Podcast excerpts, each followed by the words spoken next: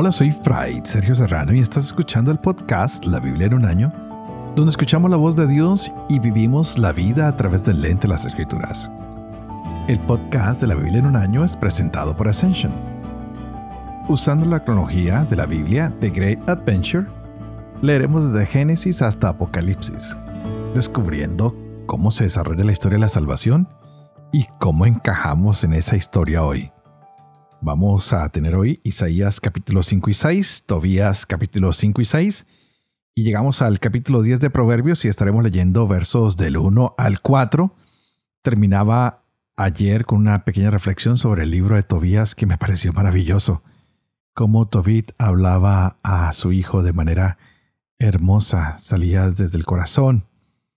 Hablaba de manera muy, muy, muy gustosa para los oídos de cualquier hijo recibiendo los consejos de su padre, mostrándole el camino que debe seguir. Hoy, por otro lado, continuaremos con el profeta Isaías, quien va a hablar de la viña, como los habitantes de Jerusalén y los habitantes de Judá ah, van a venir a ser juzgados entre la viña ¿Y qué va a hacer el Señor con esa viña? ¿Qué es lo que él estaba esperando? ¿Si le habrá dado uvas o no? Es algo que viene a mostrarnos el juicio de Yahvé, por eso también veremos que él, en la segunda parte de la lectura de hoy de Isaías, nos deja ver su ira. Él está llamando a los invasores a que vengan a tomar parte de esta viña que se había plantado. Y es así como empezamos a descubrir la vocación de Isaías, quien se dice estar perdido, quien se dice tener labios impuros, pero Yahvé lo mira a los ojos y hace de él ahora su profeta, ha tocado sus labios ha retirado él su culpa, le ha perdonado sus pecados. ¿Y a quién va a enviar? Pues a él, quien dice, heme aquí, envíame, envíame a mí. ¿Será que estamos listos tú y yo también para decirle al Señor, límpiame de mi pecado, purifícame y envíame, envíame a mí a llevar ese mensaje de reconciliación, de paz, de salvación, de cambio? ¿Será que tú y yo estamos listos?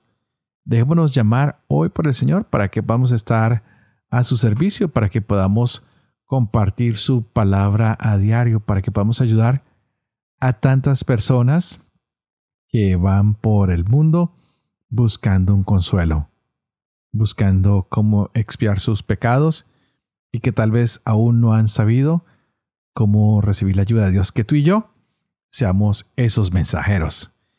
Este es el día 194. Empecemos. Isaías capítulo 5. Voy a cantar a mi amigo la canción de su amor por su viña. Una viña tenía mi amigo en un fertilotero. La cavó y despedregó y la plantó de cepa exquisita edificó una torre en medio de ella y además excavó en ella un lagar. Y esperó que diera uvas, pero dio a graces. Ahora pues, habitantes de Jerusalén y hombres de Judá, vengan a juzgar entre mi viña y yo. ¿Qué más se puede hacer ya a mi viña que no se lo haya hecho yo? Yo esperaba que diera uvas ¿Por qué ha dado a gracias?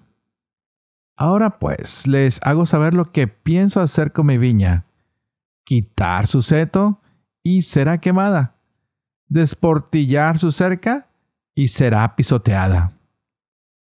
Haré de ella un erial que ni se pode ni se escarde.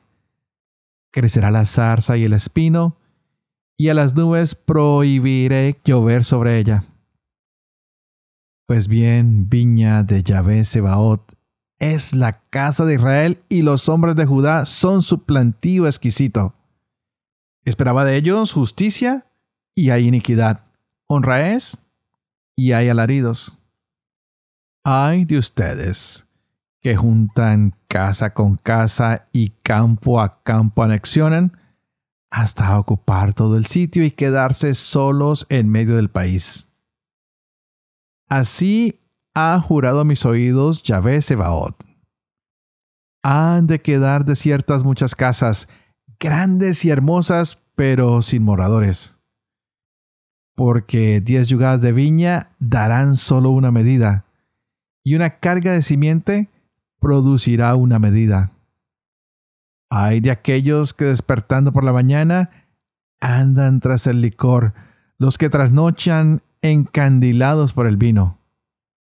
Solo hay arpas y cítaras, pandero y flauta en sus libaciones, y no contemplan la obra de Yahvé, no ven la acción de sus manos. Por eso fue deportado mi pueblo sin sentirlo. Sus notables estaban muertos de hambre y su plebe se resecaba de sed. Por eso ensanchó el Seol su seno, dilató su boca sin medida, y él baja su nobleza y su plebe y su turba gozosa. Se humilla el hombre, se abaja el varón, los ojos de los altivos son abajados. Es ensalzado Yahvé Sebaot en juicio.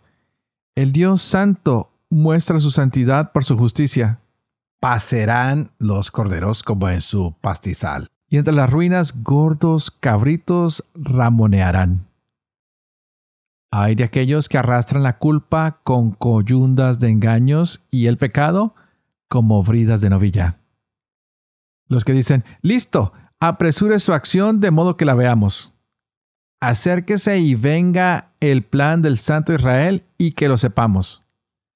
Hay de aquellos que llaman al mal bien y al bien mal, que dan oscuridad por luz y luz por oscuridad, que dan amargo por dulce y dulce por amargo. Hay de los sabios a sus propios ojos y para sí mismos discretos. Hay de los campeones en beber vino, los valientes para escanciar licor, los que absuelven al malo por soborno y quitan al justo su derecho. Tal devora las espigas una lengua de fuego y el heno en llamas se derrumba. La raíz de ellos será como podre y su flor subirá como tamo pues recusaron la enseñanza de Yahvé Sebaot y despreciaron el dicho del Santo de Israel. Por eso se ha encendido la ira de Yahvé contra su pueblo.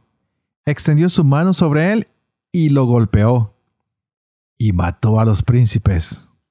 Sus cadáveres yacían como basura en medio de las calles. Con todo eso no se ha calmado su ira y aún sigue extendida su mano. Isa bandera a un pueblo desde lejos y le silba desde los confines de la tierra. Véanlo aquí, rápido, viene ligero. No hay en él quien se canse y tropiece, quien se duerma y se amodorre. Nadie se suelta el cinturón de los lomos, ni se rompe la correa de su calzado. Sus saetas son agudas y todos sus arcos están tensos. Los cascos de sus caballos semejan pedernal y sus ruedas torbellino. Tiene un rugido como de leona. Ruge como los cachorros, brama y agarra la presa, la arrebata y no hay quien la libre. Bramará contra él aquel día como el bramido del mar, y oteará la tierra y habrá densa oscuridad, pues la luz se habrá oscurecido en la espesa tiniebla. El año de la muerte del rey Osías, vi al Señor sentado en un trono excelso y elevado, y sus aldas llenaban el templo. Unos serafines se mantenían erguidos por encima de él. Cada uno tenía seis alas. Con un par se cubrían el rostro, con otro par se cubrían los pies, y con el otro par aleteaban y se gritaban el uno al otro, Santo, Santo, Santo Yahvé Sebaot, llena está toda la tierra de su gloria. Se conmovieron los postes de piedra de la entrada a la voz de los que clamaban, y el templo se llenó de humo, y dije, ay de mí que estoy perdido, pues soy un hombre de labios impuros, y entre un pueblo de labios impuros habito, y al rey Yahvé Sebaot han visto mis ojos.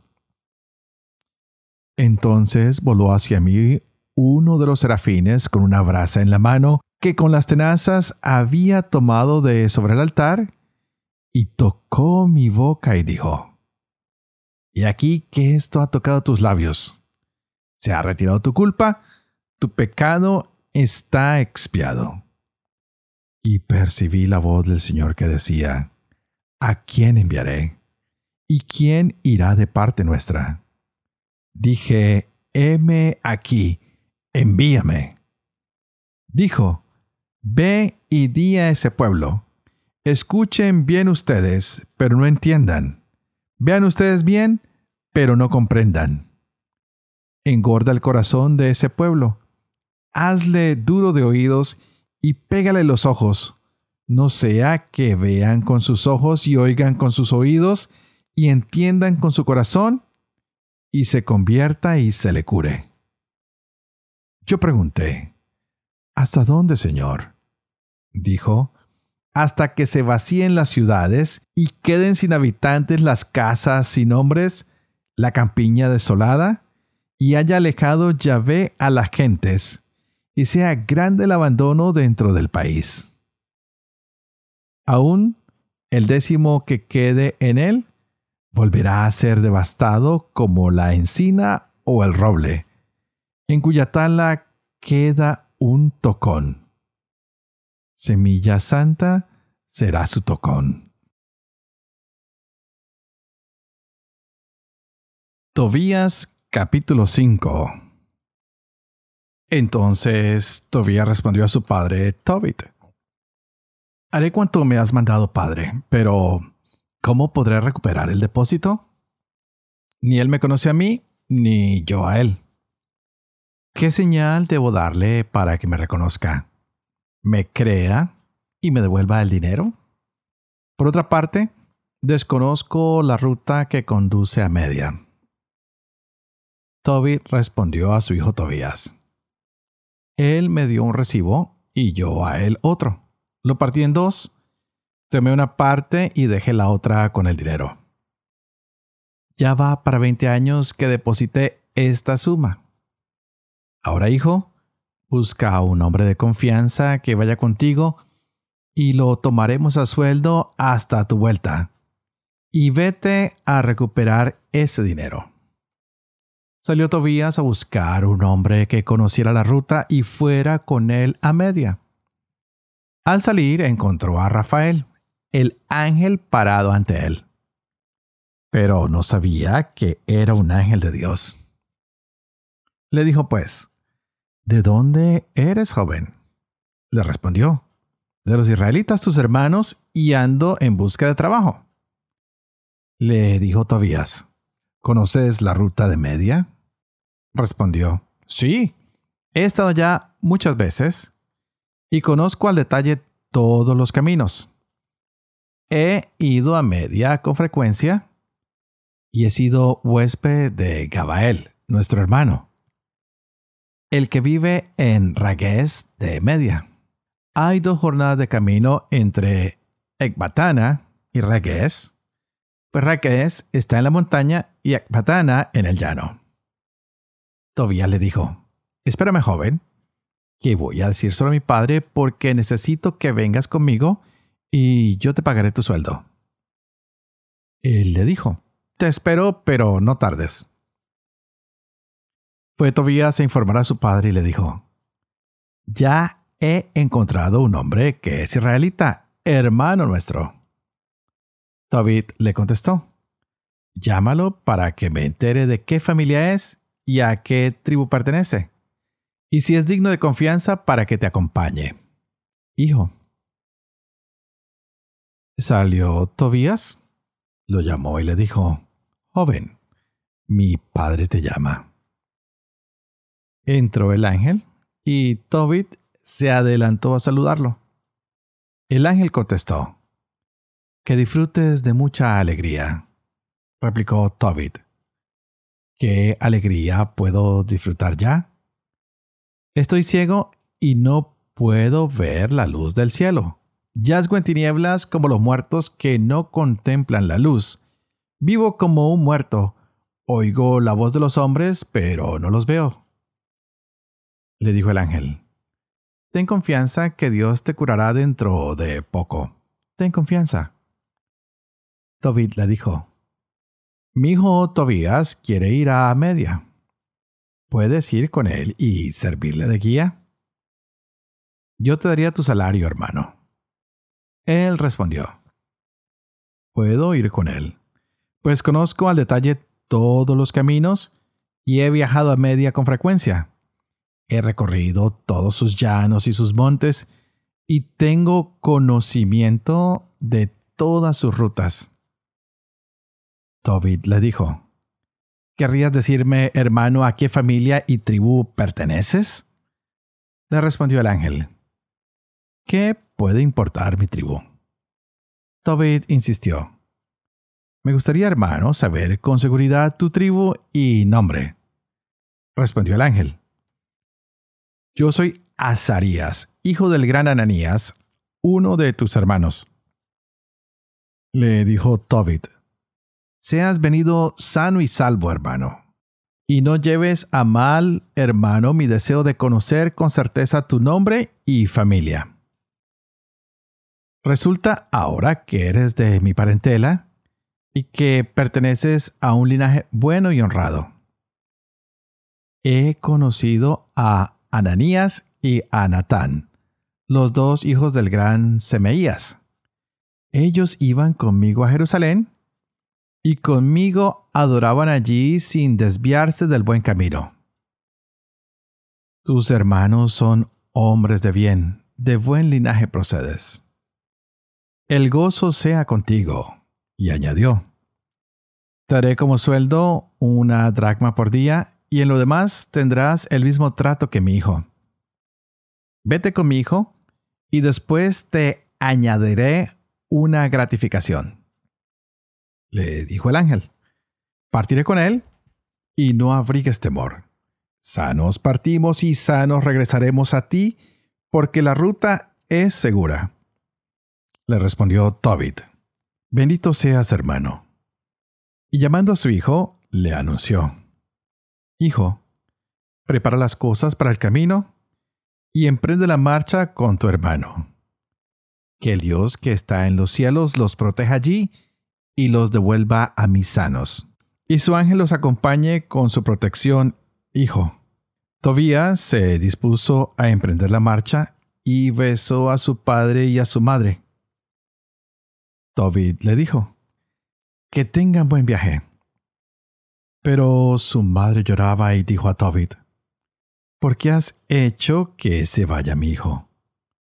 ¿No era él el bastón de nuestra mano que siempre va y viene con nosotros? Que no sea el dinero lo primero de todo, que no se convierta en el precio de nuestro hijo. Con lo que el Señor nos daba para vivir, teníamos bastante. Él le dijo, No pienses tal cosa Sano ha partido nuestro Hijo, y sano volverá a nosotros, con tus propios ojos lo verás el día que regrese sano junto a ti. No pienses tal cosa, ni te atormentes por ellos, hermana, porque un ángel bueno lo acompañará. Le dará un viaje fácil y lo devolverá sano. Y ella dejó de llorar. Partió el muchacho en compañía del ángel y el perro lo seguía. Yendo de camino, aconteció que una noche acamparon junto al río Tigres. Bajó el muchacho al río a lavarse los pies cuando saltó el agua un gran pez que quería devorar el pie del muchacho. Este gritó, pero el ángel le dijo, Agarra el pez y tenlo bien sujeto. El muchacho se apoderó del pez y lo arrastró a tierra. El ángel añadió, Abre el pez, sácale la hiel, el corazón y el hígado y guárdatelos. Y tira los intestinos, porque su hiel, su corazón y su hígado son remedio útiles. El joven abrió el pez y tomó la hiel, el corazón y el hígado. Asó parte del pez y lo comió, salando el resto. Luego continuaron su camino los dos juntos hasta cerca de media. Preguntó entonces el muchacho al ángel, Hermano Azarías, ¿qué remedios hay en el corazón, el hígado y la hiel del pez? Le respondió, Si se quema el corazón o el hígado del pez ante un hombre o una mujer atormentados por un demonio o un espíritu malo, el humo ahuyenta todo mal y lo hace desaparecer para siempre. En cuanto a la hiel, untando con ella los ojos de un hombre atacado por manchas blancas, y soplando sobre las manchas, queda curado. Cuando entraron en media y estando ya cerca de Ecbatana, dijo Rafael al joven, Hermano Tobías, le respondió, ¿qué deseas? Contestó él, pasaremos esta noche en casa de Raguel es pariente tuyo y tiene una hija que se llama Sarra. Aparte de ella, no tiene más hijos ni hijas. Tú eres el más cercano. Tienes más derechos sobre ella que todos los demás. Y es justo que heredes la hacienda de su padre. La muchacha es prudente, valerosa y muy bella, y su padre la ama. Y añadió, es justo que la tomes para ti. Escúchame, hermano. Yo hablaré esta noche al padre acerca de la muchacha para que te la conceda como prometida y a nuestro regreso de Ragués celebraremos la boda. Estoy seguro que Raguel no puede negártela, ni dársela a otro, pues se haría arreo de muerte según la sentencia del libro de Moisés pues él sabe que te asiste el derecho a tomar a su hija por mujer. Así pues, óyeme bien, hermano. Hablaremos esta noche sobre la muchacha y que la den como prometida. Y cuando volvamos de Ragués, la tomaremos y la llevaremos con nosotros a tu casa. Tobías respondió a Rafael, Hermano Azarías, he oído decir que ya ha sido dada a siete maridos y que todos han muerto la noche de bodas, que cuando entraban donde ella morían. También he oído decir que un demonio los mataba. Así que tengo miedo, pues a ella no le hace ningún daño porque la ama, pero al que intenta acercarse a ella, lo mata. Yo soy hijo único, y si muero, haré bajar en tristeza al sepulcro por mi causa la vida de mi padre y de mi madre. Ellos no tienen otro hijo que les dé sepultura. Respondió el ángel.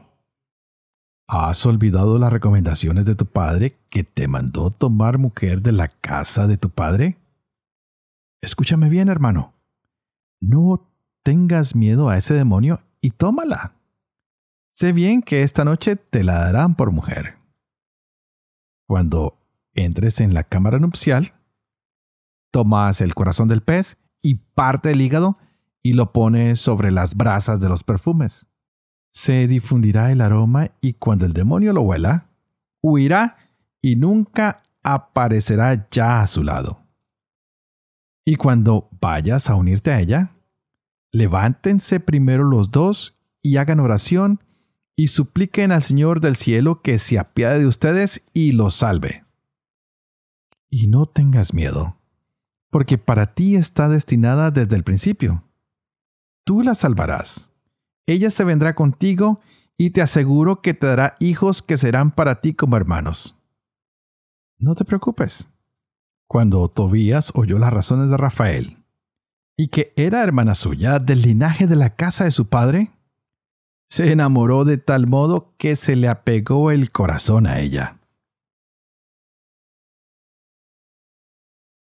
Proverbios. Capítulo 10, versos 1 al 4. Proverbios de Salomón. Hijo sabio, alegría del padre. Hijo necio, disgusto de su madre. Riquezas injustas son inútiles, pero la justicia libra de la muerte. Yahvé no permite que el justo pase hambre, pero rechaza la codicia del malvado. Mano perezosa empobrece. Mano laboriosa enriquece.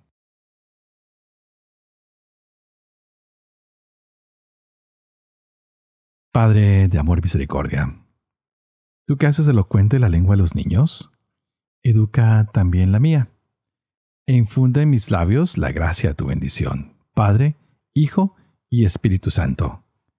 Y a ti te invito para que pidamos juntos hoy que el Espíritu Santo abra nuestras mentes, que el Espíritu Santo abra nuestro corazón para que podamos gozarnos de esta palabra que ha sido maravillosa.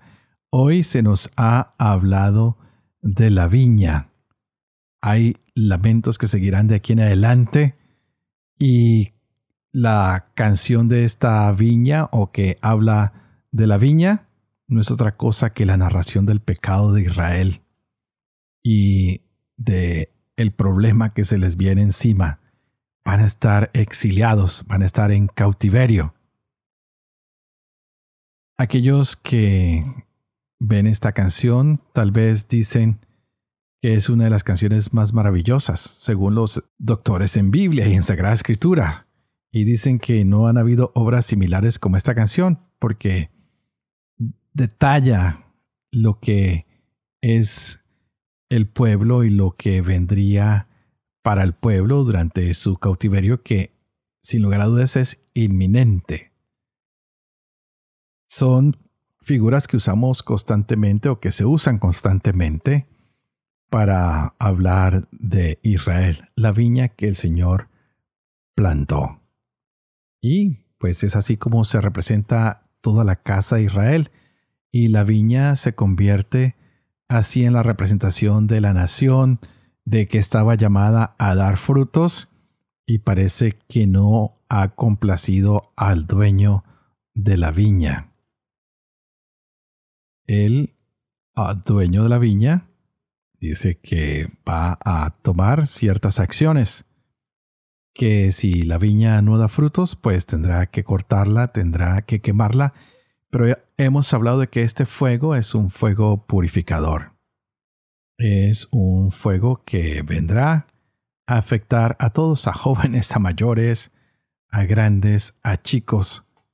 Es un fuego que viene para sentir que el pueblo está siendo purificado por el Señor y de esta manera vemos que a la vez es llamado Isaías y se le pide que se levante y que demuestre lo que el Señor está pidiendo. Sus labios han sido quemados para que Él pueda expresar a qué clase de pecado es que el Señor los está llamando a dejar atrás. Pero parece que el pueblo no tiene ningún deseo de escucharlo. El primero es que están impulsados por una gran codicia. Parece que nada los llena. Quieren tener cada vez más y más y más y más. Después de eso, nos damos cuenta de que su espíritu está embotado. No prestan atención a nada. Otro de los problemas que tienen es que se han entregado a sí mismos y se han abandonado al pecado y ya no tienen ningún tipo de vergüenza, ya nada les atemoriza, piensan que todo está bien. Por otro lado, han sustituido lo que son los valores morales. Lo bueno ya parece malo y lo malo parece bueno. También son supremamente orgullosos y se les olvida que todo procede y viene del Señor. Y podemos ver también que para ellos la injusticia es la norma, la honradez pasa a segundo plano, pueden acusar a alguien injustamente y parece que todo está bien. Así que el Señor está preparándose para castigarlos, para tratarlos de una manera muy fuerte, pues ellos no quisieron recibir la enseñanza de Yahvé Sebaot y despreciaron el dicho del Santo de Israel. Por eso se ha encendido la ira de Yahvé contra este pueblo. Ahora su mano cae sobre él, lo golpea, ha acabado con sus príncipes, y lo decía el texto hoy, que sus cadáveres yacían como basura en medio de las calles. Con todo esto no se ha calmado la ira y aún sigue extendida su mano, y de aquí en adelante seguiremos viendo la ira del Señor, pero siempre estaremos viendo también cómo Él da una luz de esperanza. Que no se nos olvide eso nunca, que aunque estemos pasando por momentos de purificación, el Señor siempre nos está llenando de esperanza, porque es un Dios amoroso y misericordioso. Y antes de terminar, como siempre, por favor no se olviden de pedir por mí, para que pueda llevar adelante este proyecto de la Biblia en un año, para que pueda vivir con fe lo que leo, lo que enseño, para que pueda enseñar siempre la verdad y para que pueda cumplir lo que he enseñado. Y que la bendición de Dios Toporoso, que es Padre, Hijo y Espíritu Santo, descienda sobre ustedes y los acompañe siempre. Que Dios los bendiga.